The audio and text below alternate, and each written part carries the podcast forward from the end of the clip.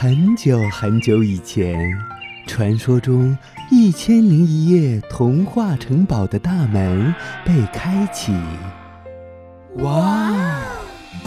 依依，你看，看什么？一颗颗多彩故事的种子在发芽。玲玲，你听，听着呢。一个个小精灵们，是不是想要告诉我们些什么呢？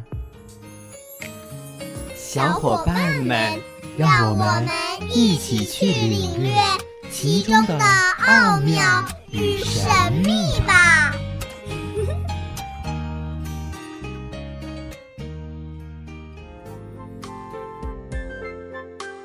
大家好，我是今天的小主播苏嘉儿。今天我要给大家讲的一个故事是《青蛙搬家》。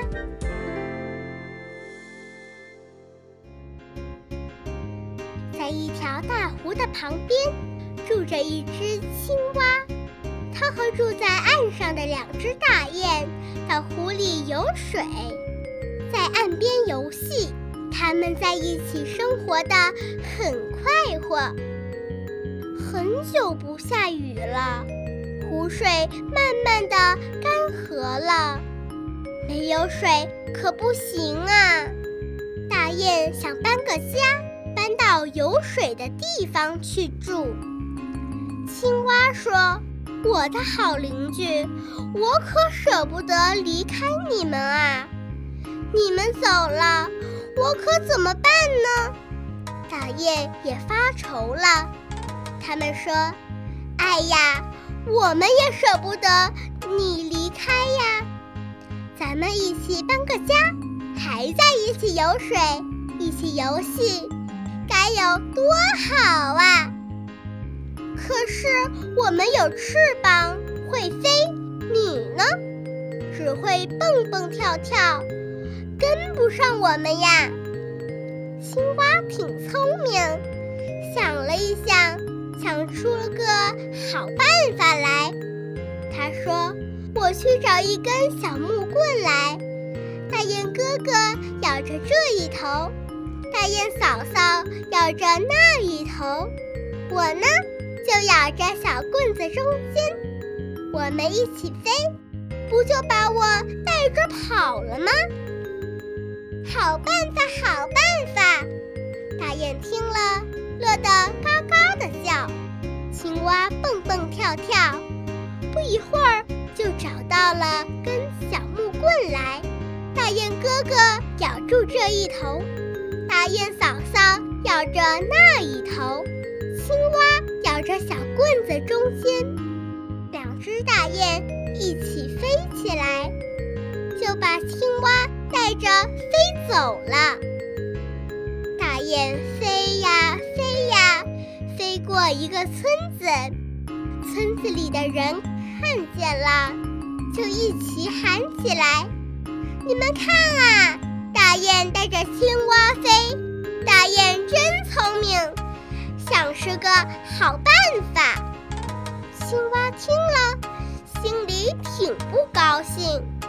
他想，这办法是我想出来的呀，怎么能说大雁聪明呢？大雁飞呀飞呀，又飞过一个村子，人们看了一起喊起来。大家快来看啊！大雁带着青蛙飞，大雁真聪明。青蛙听了更不高兴了，心想：这办法明明是我想出来的，怎么偏说大雁聪明呢？这一次，青蛙差点把心里话说出来了。大雁飞呀飞呀。